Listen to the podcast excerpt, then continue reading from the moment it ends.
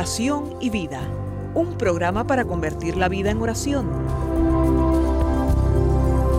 Hay un dicho entre nosotros que dice así, dime cómo rezas y te diré cómo vives. Dime cómo vives y te diré cómo rezas. Porque mostrándome cómo rezas, aprenderé a descubrir el Dios que vives y mostrándome cómo vives, aprenderé a creer en el Dios al que rezas. Oración y vida, una oportunidad para rezar juntos los unos por los otros. Que nuestra vida habla de la oración y la oración habla de nuestra vida.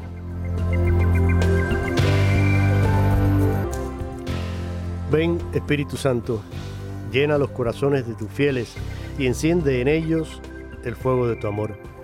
Envía tu Espíritu Creador y renueva la faz de la tierra. Oh Dios, que has iluminado los corazones de tus hijos con la luz del Espíritu Santo, haznos dóciles a sus inspiraciones para gustar siempre el bien y gozar de su consuelo. Te lo pedimos por Jesucristo nuestro Señor. Amén.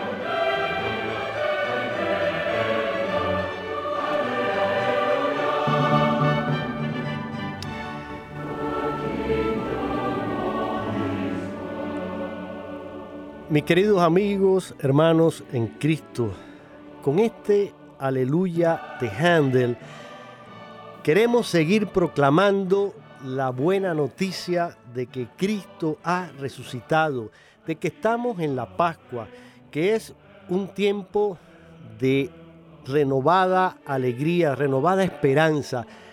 Es el anuncio de que Cristo cumplió su promesa Cristo venció el pecado, venció la muerte. Y con Él también nosotros, porque somos bautizados y por nuestro bautismo fuimos insertados en la vida en Cristo, como dice San Pablo, y eso hace que también nosotros seamos testigos de esa resurrección. Pero eso implica un compromiso, un cambio de vida. Y con esa alegría, con esa esperanza, con este aleluya, que es esa aclamación litúrgica que tomamos del hebreo y que significa precisamente alabar al Señor. Y se emplea como esa expresión de, una alabanza gozosa, un, un deseo de gritar, de alabar al Señor con esa alegría y con esa esperanza. Y con eso le damos la bienvenida a todos ustedes en este tiempo pascual, hoy eh, aquí en vivo en su programa Oración y Vida, Jorge Graña, y también pues un saludo y un abrazo pascual para mi querida hermana y amiga Olga Villar, que desde el CEPI, esta eh, institución que tiene su sede central en la ciudad de Miami, en la Florida. Es el centro de pastoral hispana del sudeste de los Estados Unidos, de la cual ella es la directora. Pues allí está esperándonos pacientemente en el teléfono. Olga, bienvenida y un abrazo grande en Cristo resucitado para ti y para todo el equipo de de ahí del CEPI. Muchísimas gracias Jorge y me uno a ti en este saludo de Pascua que nos queda ya todavía, nos queda un mes casi para seguir celebrándolo, viviéndolo hasta Pentecostés. Y que a veces quizás no podemos quedar en la cuaresma, pero tenemos 50 días a partir de, de la Pascua de Resurrección para celebrar la razón de nuestra fe, que Cristo vive, que vence toda oscuridad, que nos renueva la esperanza, que nos renueva nuestra fe. Así que gracias por invitarme a compartir el día de hoy dentro de este de estos días de, Pascua. Exacto, eh, estamos en esa cincuentena pascual y, la iglesia pues nos invita a, eso, a vivir eh, esa alegría de la Pascua y, como dijiste tú muy bien, me gustó esa imagen, salir de, de, la oscuridad, de la oscuridad del pecado y, y ser, revestirnos de la luz, como dice San Pablo, porque somos, estamos resucitados y eso significa que hay un, cambio de, mentalidad, de actitud, de comportamiento, ese deseo de asemejarnos cada vez más a Cristo. Y para avanzar en este propósito, en este camino, nosotros ya llevamos un tiempo, eh, Olga, en el que hemos querido compartir y, con nuestros radioescuchas un excelente documento escrito por la Conferencia Episcopal Norteamericana que ellos titularon Sentíamos arder nuestro corazón, haciendo referencia a esa famosa frase que conocemos, la escuchamos hace poco en el Evangelio, de estos discípulos de Emaús que mm, se encuentran con el Señor y lo reconocen en la fracción del pan y luego eh, en ese momento entonces después ellos comentan y dice, mm, ¿acaso no sentíamos arder nuestro corazón cuando Jesús en el camino les va explicando las escrituras? Bueno, eh, esto es un plan pastoral de los Estados Unidos enfocado a la formación en la fe de los adultos, en la fe del cristiano adulto, en la de ustedes, en la nuestra, en la mía también, porque la formación es algo que no termina nunca. Es como la conversión. Siempre vamos a encontrar algo de lo cual tenemos que convertirnos. Siempre hay eh, aristas que limar, siempre hay faltas, pecados en los cuales hay que trabajar. Y siempre eh, ese camino de conversión nos va eh, exigiendo un poco más y nos va perfilando y nos va llevando a asemejarnos más a, a ese Cristo cuando vivimos en la virtud, pues igual también en la enseñanza, mm, ni siquiera quienes se gradúan, quienes son, digamos, ya grandes biblistas, teólogos, eh, eh, no sé, eh, filósofos, lo que ustedes quieran, en cualquier carrera, aunque usted se gradúe y tenga su máster, si no quieres quedarte atrás, tienes que estudiar, tienes que actualizarte. Entonces, si lo hacemos así, en el campo este normal de las ciencias, de la educación, pues también tenemos que hacerlo en el campo de la fe, en, el conocimiento de nuestra vida de fe, de nuestra religión, cuáles son nuestros dogmas, cuáles son, mm, mm, mm, cuál es nuestro catecismo. Eh, es decir, creo que, y ahí si somos sinceros, nos damos cuenta que muchas veces hay una gran laguna entre el momento en que hicimos la primera comunión y la confirmación y luego ya después nuestra adultez, nuestra madurez, porque muchas veces, sí, aunque seguimos participando en el mejor de los casos, debo decir, Olga, aunque seguimos participando de la, de la misa, de la celebración de la misa, generalmente eh, ahí se queda, no hay un tratar de profundizar en la fe. Y miren, vamos a, ser sinceros, ¿eh? vamos a, eh, hoy más que nunca, hay necesidad de que realmente nos preparemos para dar respuesta a tantos y tantos desafíos nuevos que se presentan cada día, para poder luchar contra los enemigos de la iglesia y de nuestra fe. Y, vamos a decirlo, aquí hay que decir la verdad y yo lo voy a decir mm, eh, sin pelos en la lengua.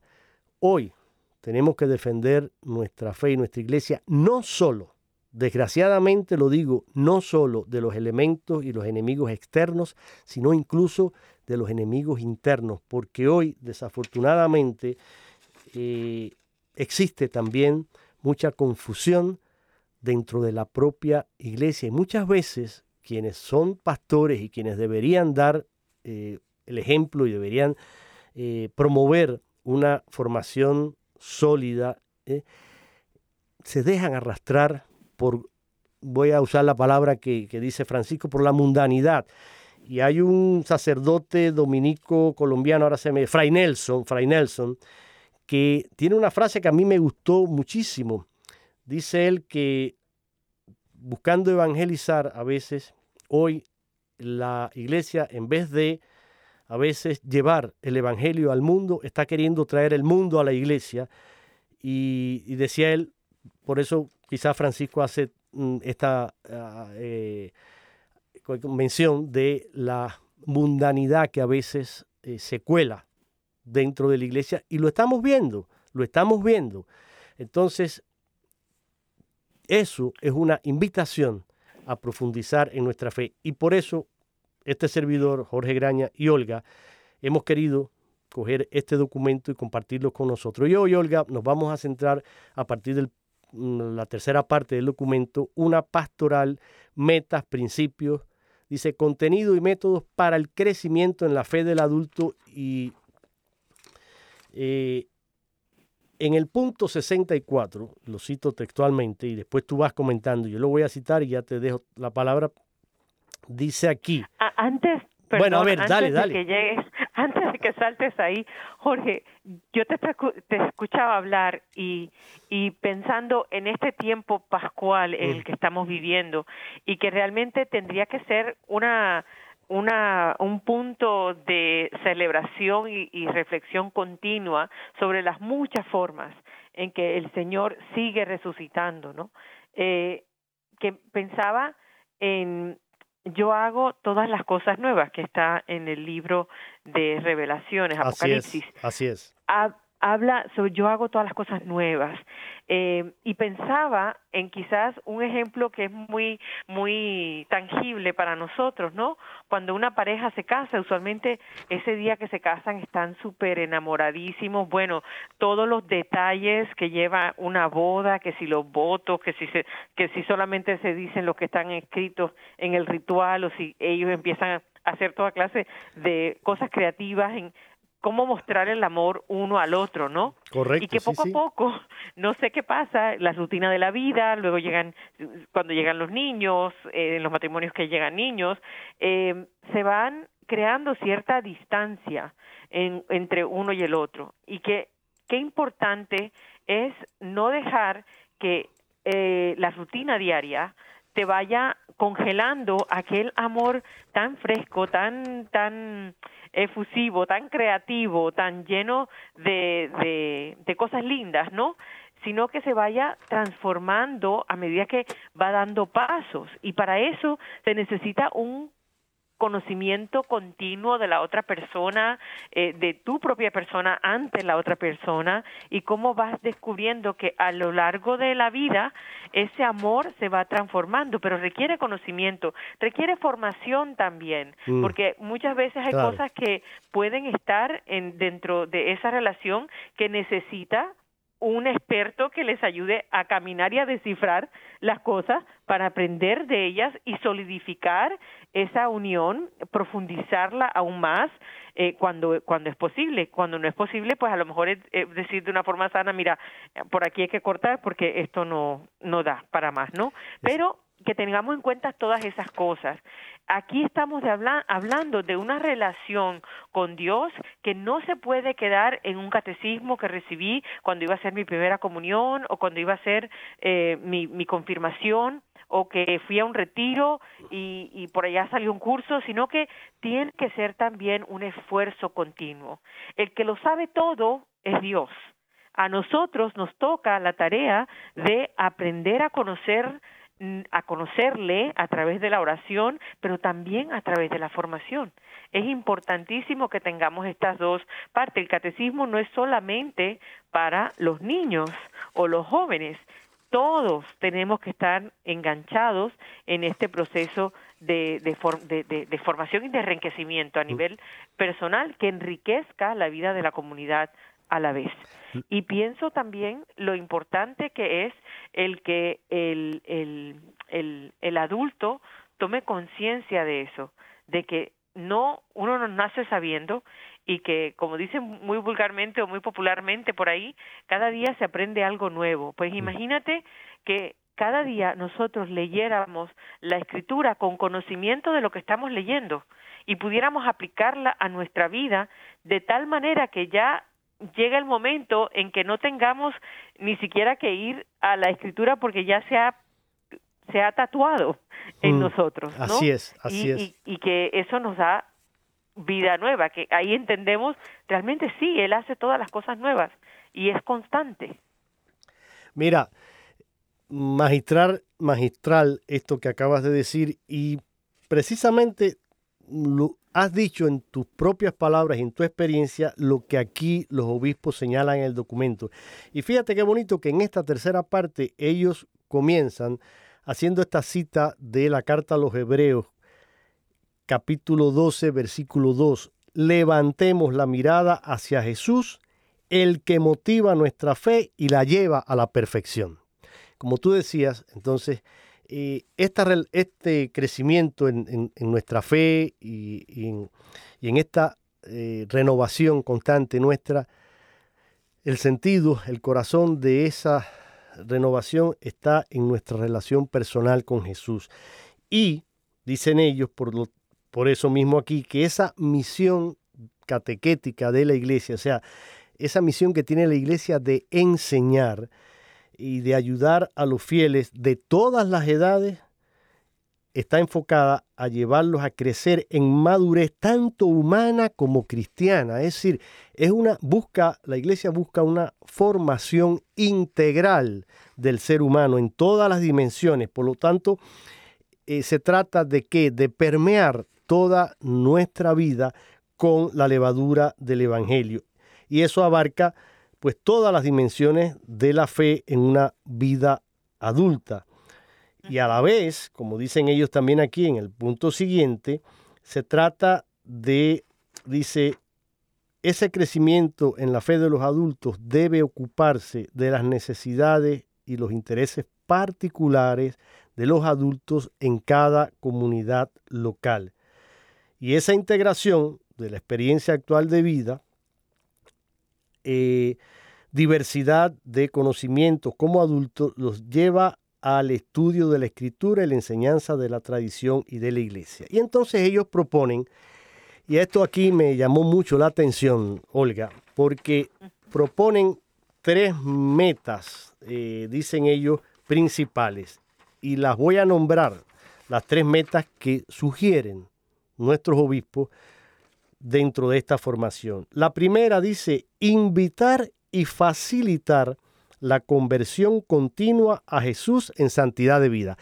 Ya tú nos pusiste eh, ese eh, punto, nos lo explicaste muy bien y, y, eso cuando tú hablabas mm, me hacías acordar también de el querido y recordado mm, Papa Benedicto XVI, que siempre hablaba que el cristianismo pues no es un conocimiento de un libro, de una teología, de una, sino el conocimiento de una persona.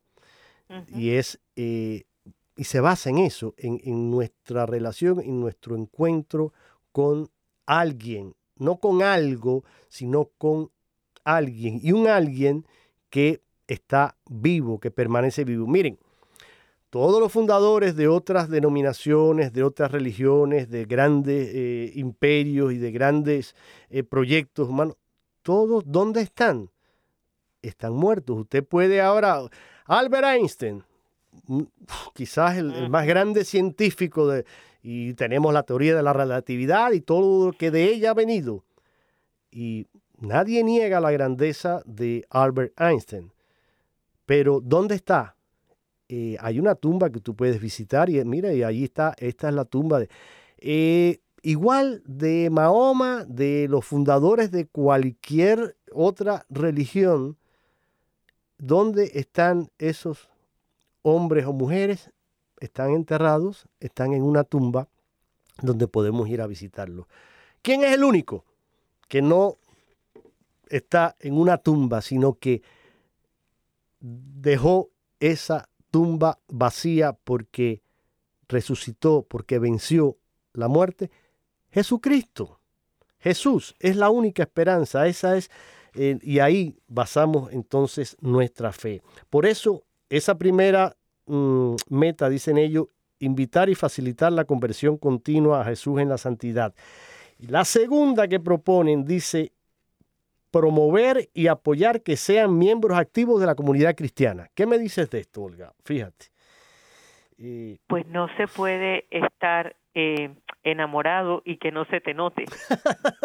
Qué bien, sí. Así. Eh, y creo que se, no, se, trata de eso, ¿no? Un encuentro con la persona de Jesús, como nos dice allí el número 68 cuando eh, ponen la primera, la primera, el primer, la primer eh, meta mm, de invitar y facilitar la conversión continua a Jesús en santidad de vida. Esa comunión con Jesucristo tiene que notarse en un querer comulgar con el resto de la comunidad. No puedes quedarte tú con esa experiencia para ti mismo.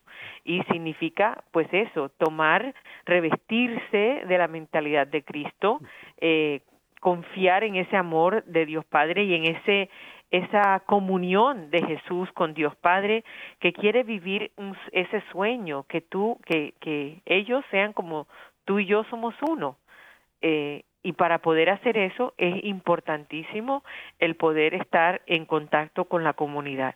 Y voy a decir esto, espero no caerle mal a nadie y si le caigo mal a alguien, por favor, contesten, reaccionen, digan algo, eh, pero es importante que no tratemos de separar la vida comunitaria, eh, mi quehacer, con mi ser desde Cristo. No lo podemos separar tiene que ser uno. O sea, Jesucristo se encarna en nuestra realidad, la palabra hecha carne, toma nuestra realidad para santificarla y devolvernos a Dios Padre, ¿no? Eh, y de alguna manera nosotros quizás en algunos contextos entendemos como que tenemos que hacer una separación. Entonces está el yo que va a la iglesia, que, que le gusta aprender sobre Dios, que quiere, que quiere ser como Jesús, pero por otro lado, mis actitudes no tienen nada de conexión con ese, con esa verdad a la que me llama Cristo, ¿no? Entonces, creo que la conversión, adquirir una actitud de conversión al Señor, incluye el que poco a poco, el acercarme al sol que nace de lo alto, se tiene que notar en mí, en mis actitudes, en mi deseo de cambio mm. y un cambio que tiene que llevarme más a Él y al llevarme más a Él es que no me puede alejar de mis hermanos porque entregó su vida por cada uno de nosotros. O sea, no puede ser, no hay desconexión ahí. Exactamente. Mira, ahora estoy aquí en una disyuntiva. Si, si, si, si compartir este texto de el teólogo español José Antonio Pagola, no huir a Emaús, que creo que bueno, viene muy bien con esto, pero mira, voy a hacer algo, voy a, sí, voy a, mencionarlo porque creo que es justamente esto que mencionan los obispos aquí, esta necesidad, como dicen ellos, de integrarse en una comunidad, eh, una comunidad de fieles, una comunidad que es en sí misma signo de transformación, signo de esa novedad de vida, la iglesia como un sacramento visible de salvación. Pero este teólogo español, hace unos días atrás, me mandaban esta reflexión por un WhatsApp y me pareció, dije, ah, esto viene muy bien. Y fíjense, mis queridos amigos que nos están escuchando, y fíjate, Olga, qué cosa más interesante. Él la titula No huir a Emaús. Mm, No huir a Emaús. Y dice así, y estoy citando textual, no son pocos los que miran hoy a la iglesia con pesimismo y desencanto. No es la que ellos desearían. Una iglesia viva y dinámica, fiel a Jesucristo, comprometida de verdad en construir una sociedad más humana. La ven inmóvil, desfasada, excesivamente ocupada en defender una moral que para ellos es obsoleta y que ya a pocos interesa, haciendo penosos esfuerzos por recuperar una credibilidad que parece encontrarse en los mínimos. La sensación, con frecuencia triste y aburrida, es la que tienen y de alguna manera, dicen ellos, dice él, es fácil en esta tentación caer en el abandono y en la huida. Algunos hace tiempo que lo hicieron, incluso de manera ruidosa. Hoy afirman casi con orgullo creer en Dios, pero no en la iglesia. Eso lo hemos escuchado infinidad de veces. Otros, dice Pagola, se van distanciando de ella poco a poco, van saliendo de puntillas y sin hacer ruido. Sin advertirlo nadie, apenas se va apagando en su corazón el afecto y la adhesión de otros tiempos. Dice él, y sigue adelante, probablemente sería un error alimentar en estos momentos un optimismo ingenioso pensando que llegarán tiempos mejores.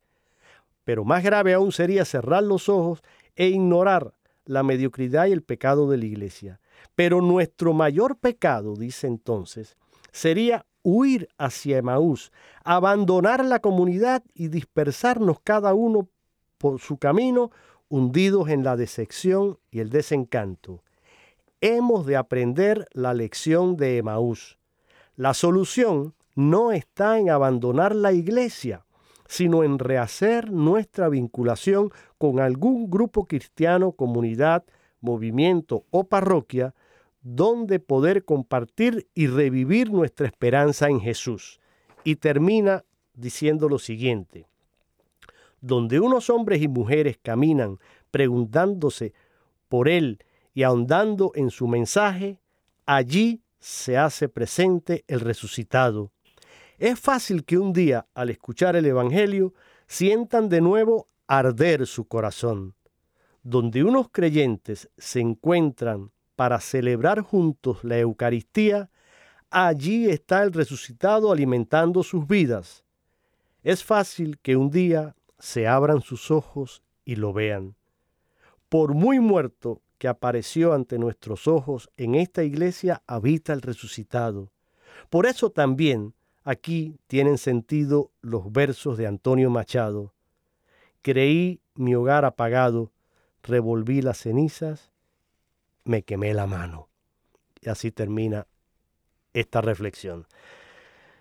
Hermo- Wow. hermosa. Muy hermosa. ¿Qué crees? Y, y se siente eh, ese espíritu del Señor que es el que hace posible que esos discípulos de Maús se pongan en camino y no le teman a el Maús y yo me iría un poquito más allá, no le teman a regresar a su punto de partida Exacto, exacto. para comunicar una gran eh, noticia y una gran verdad que él vive. Así es, así es.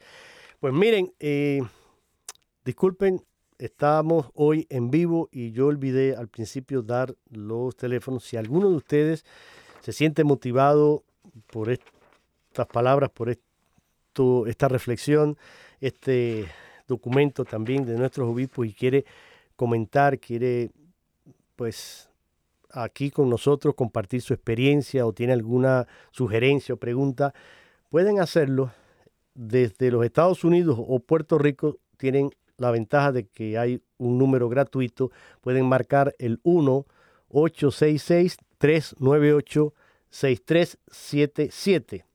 1-866-398-6377 y eh, desde cualquier parte del mundo, desde cualquier país, marcan el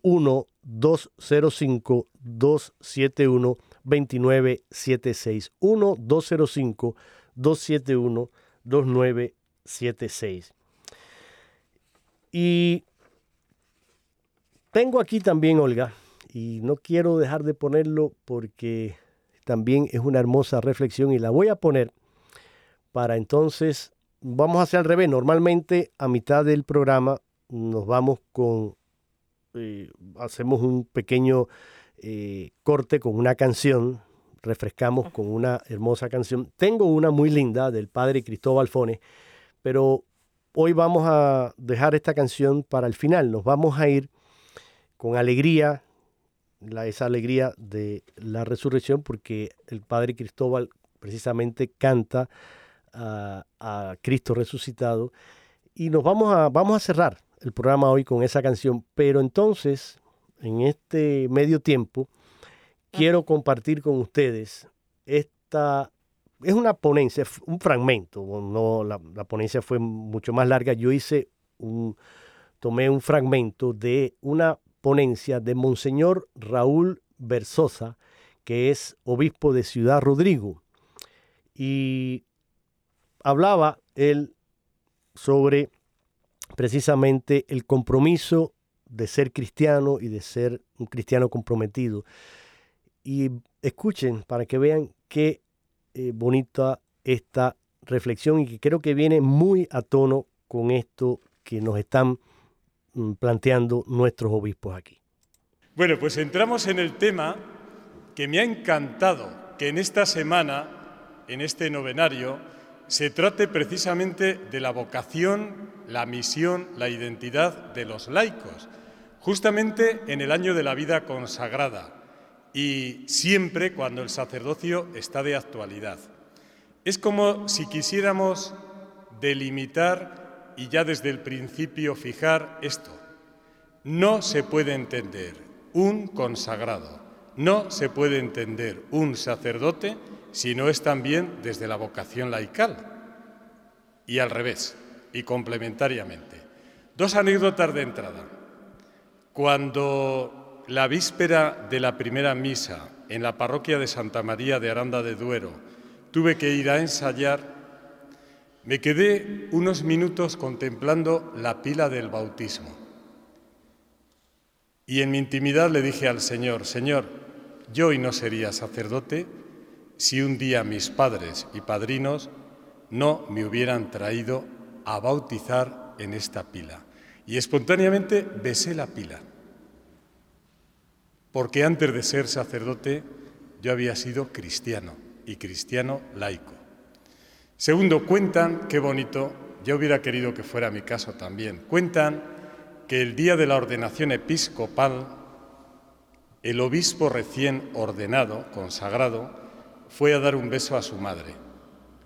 Y su madre le dijo, esperas que bese el anillo, ¿verdad? Pues primero tienes que besar mi anillo de casada. Tú no serías lo que eres hoy y no llevarías este anillo si tu padre y tu madre no hubiéramos sido laicos casados por el sacramento del matrimonio. ¿A qué es bonito? Y es verdad. Bien, yo lo he titulado Claves para una teología y espiritualidad laical pisando tierra. Y desde el principio digo, ¿desde dónde somos laicos? Desde Cristo. ¿En dónde somos laicos? En la Iglesia. ¿Para dónde somos laicos? Para la sociedad de hoy y siempre en un proceso de formación permanente. Por eso, jugando un poquito con su imaginación, ustedes, además de este papel, piensen que han recibido una brújula con los cuatro puntos cardinales.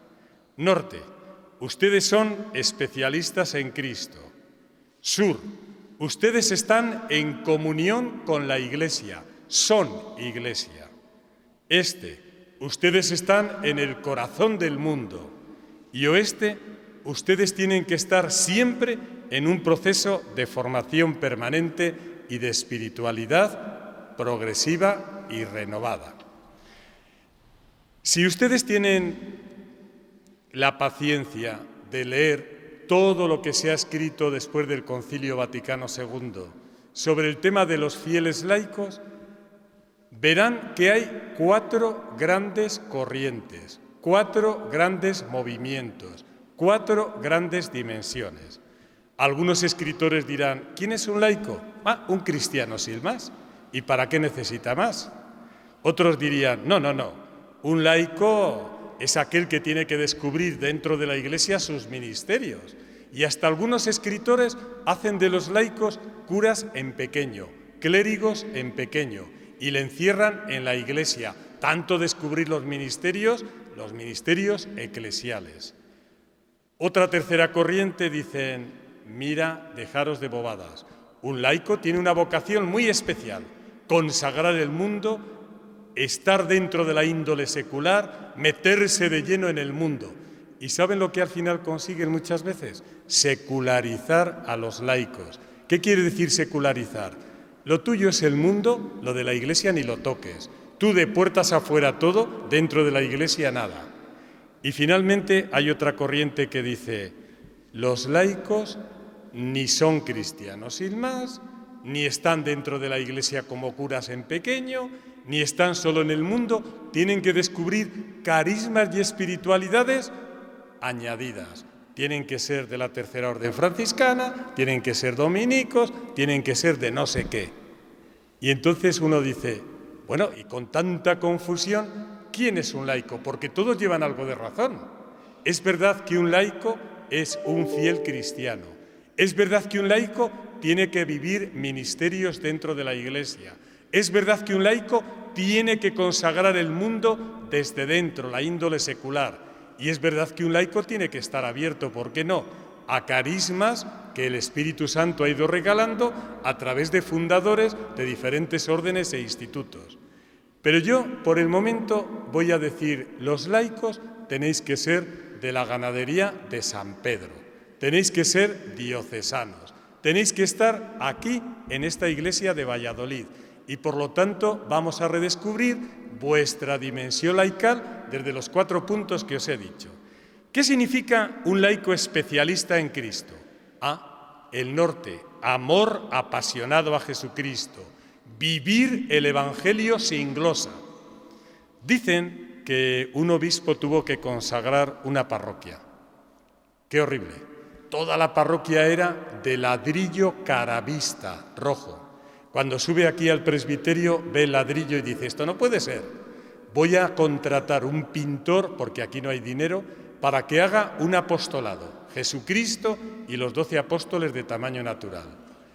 Contrató un pintor, llevaba años sin pisar la iglesia, aceptó por dinero.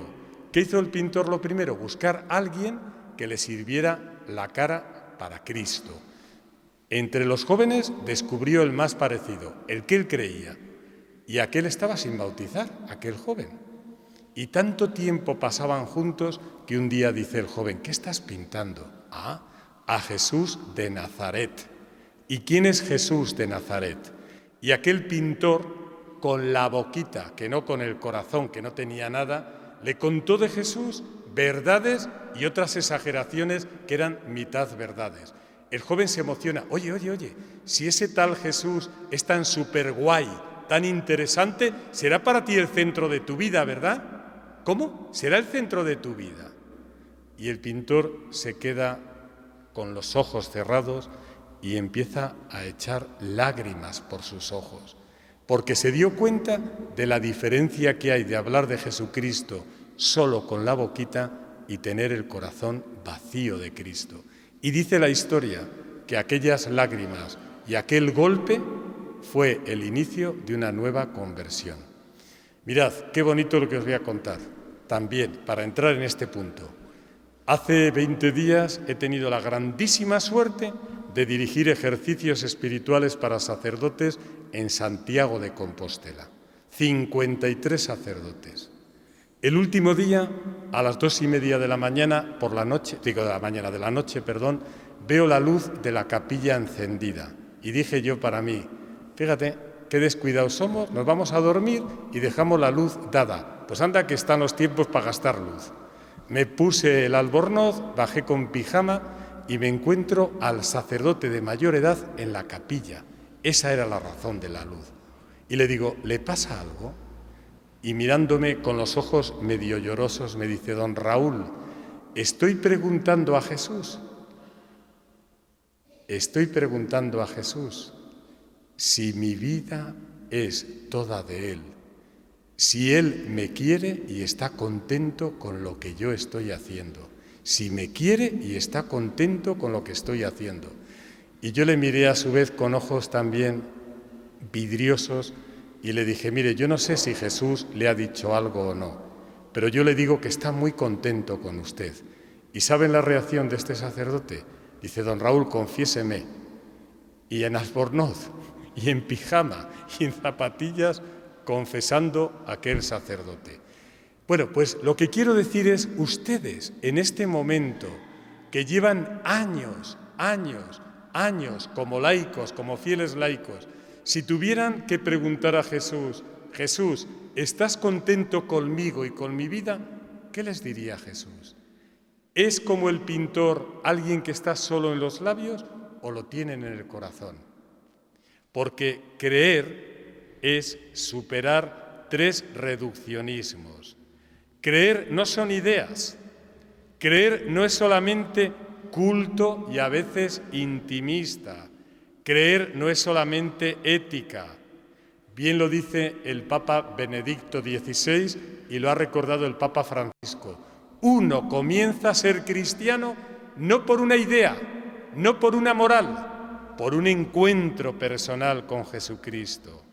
Por eso suelo repetir, ser cristiano no es seguir solo a Jesucristo, es configurarte con Jesucristo. Por eso, para los fieles laicos, el sacramento de la madurez, que ya es la confirmación, en las oraciones se repite una y otra vez esto. Señor, configúrame con Cristo. ¿Y qué significa configuración con Cristo? Una palabra muy paulina de San Pablo. Significa ver la vida como la ve Cristo. Bueno, de verdad, mm, yo me quedaría eh, escuchando. Yo escuché por supuesto, toda la ponencia. Traje este fragmento, mm, no podía ponerlo todo porque si no el programa hubiera sido, pues, escuchar a Monseñor Raúl Versosa, pero realmente creo que vale la pena y por eso yo quise compartirlo con ustedes. Y no sé, Olga, ¿qué te ha parecido? Bueno, me ha parecido lindísimo, sobre todo esa última parte en, en que hay ese diálogo y esa confesión de un sacerdote con otro, ¿no? Sí, sí. Eh, creo que es importante, eh, lo decía de alguna manera anteriormente, pero qué importante es el estar conscientes de que el conocimiento de la fe no es como preparo instantáneamente algo ya lo tengo y ya, sino que es un proceso de conversión, que hay áreas a nivel personal quizás que todavía no conoces, que el Evangelio no ha llegado, a tu vida, a tu, a tu condición humana, a tu forma de ser, y que solamente la oración eh, acompañada de la formación, acompañada de un, una buena dirección espiritual, es la que te va ayudando a reconocer y a mm. conquistar con el Evangelio todas esas eh, zonas, áreas de, de ti que necesitan ser evangelizadas por tu bien, pero también por el bien de los que tienes a tu alrededor. Correcto. O sea, todo va siempre en un, en una, eh, acompañado por una vivencia comunitaria. Comunitaria, así es. No estamos hechos para ser islas. Lo has dicho muy, muy bien. Y vamos a escuchar ahora una radio escucha que nos eh, llamó no, y pacientemente también ella ha estado esperando y escuchando este testimonio lleva el hermoso nombre de la Virgen, se llama María y nos llama desde Odessa. María, bienvenida y gracias por estar con nosotros. ¿Qué quiere compartir en este día? Muchas gracias. Sí, muchas gracias. Nada más eh, quiero compartir la diferencia de cuando yo era niña, joven y adulta y ahora ya estoy mayor de edad, que ha cambiado mucho porque ahora se requiere dinero para educar las criaturas, los jóvenes en la iglesia tocante, pues la iglesia, la fe, la santa fe. Y no todos tienen eh, los recursos para eso y muchas veces eh, los niños, los jóvenes, pues no tienen la oportunidad de del catequesis.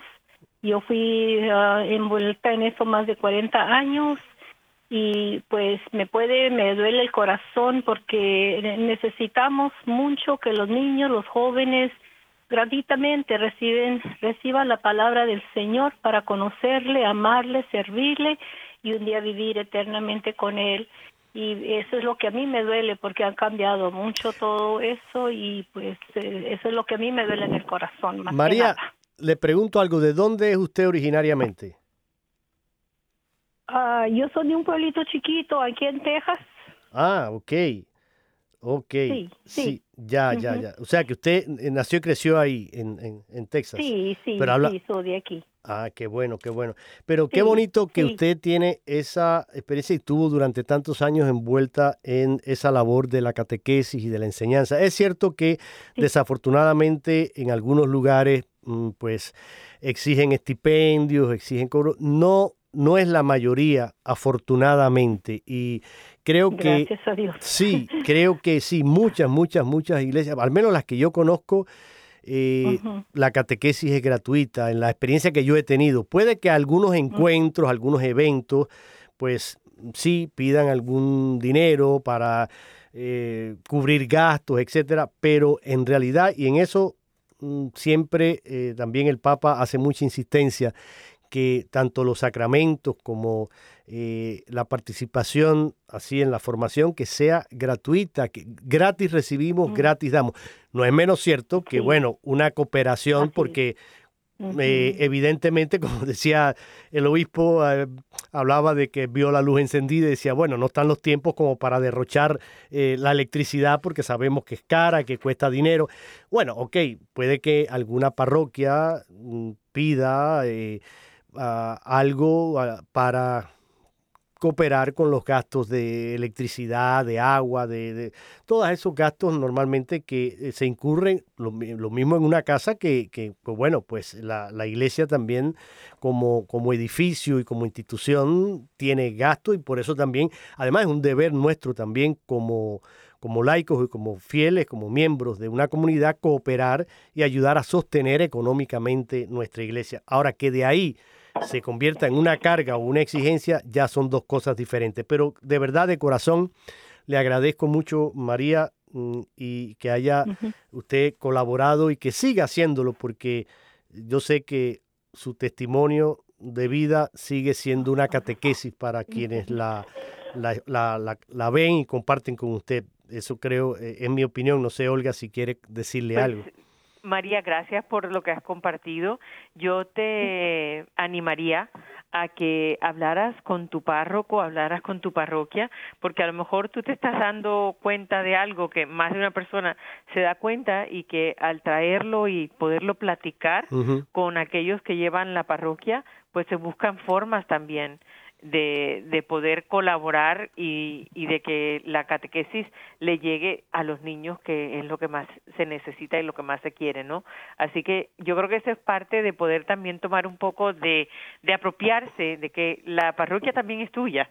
Entonces, eh, sí te animaría a que hicieras eso. Estoy de acuerdo con todo lo que ha dicho Jorge, porque a veces venimos también de situaciones en Latinoamérica, en tu caso no es, porque tú naciste aquí, pero, pero que, que la iglesia usualmente es sostenida eh, por mm, donaciones, por por ah, otras otras fuentes, pero aquí la iglesia norteamericana y nuestra realidad aquí es eh, distinta. Entonces, cómo aprendemos a funcionar también aquí es parte de la, de la tarea por hacer, ¿no?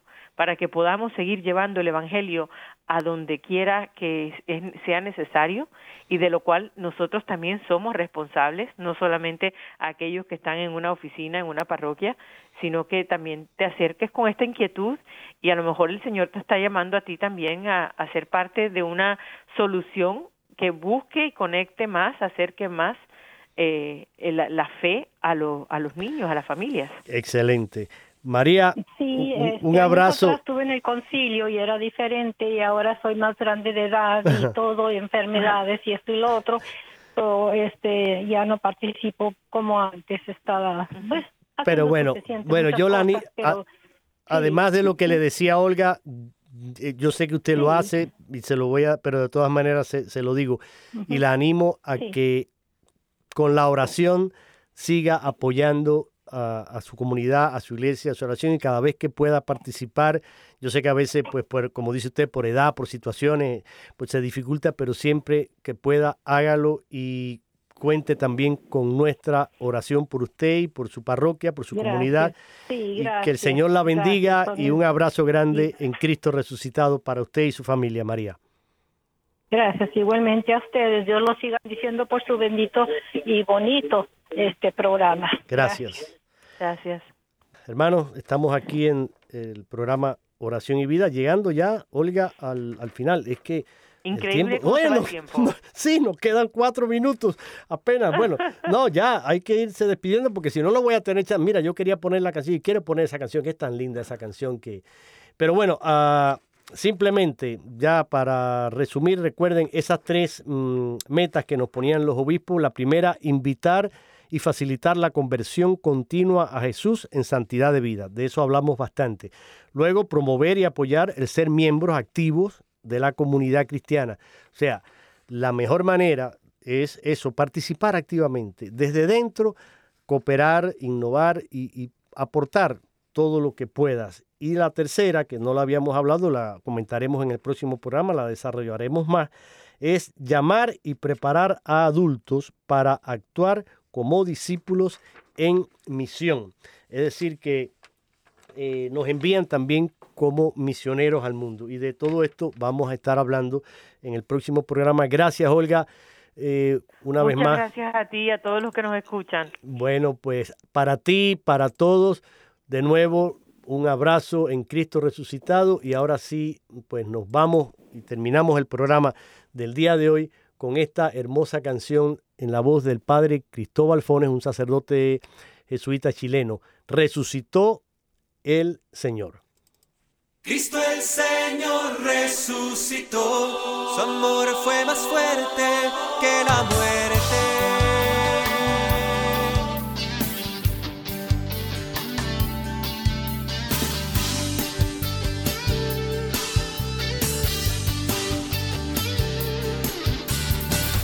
La iglesia canta de alegría saltan de contento. Encuentran paz los perseguidos, consuelo y perdón los pecadores.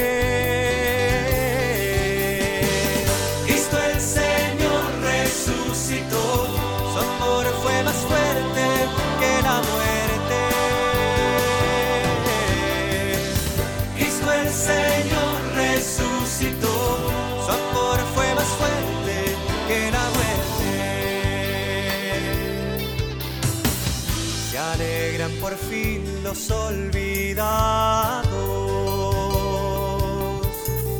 se ponen de pie los humillados. Los pobres se sientan a la mesa, encuentran lugar los postergados.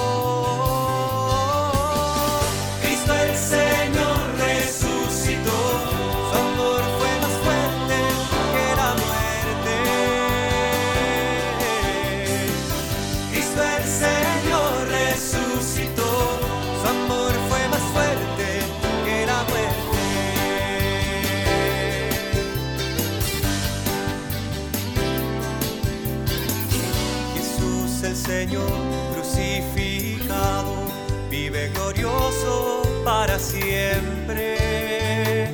Cristo Jesús, hermano nuestro, está con nosotros para siempre.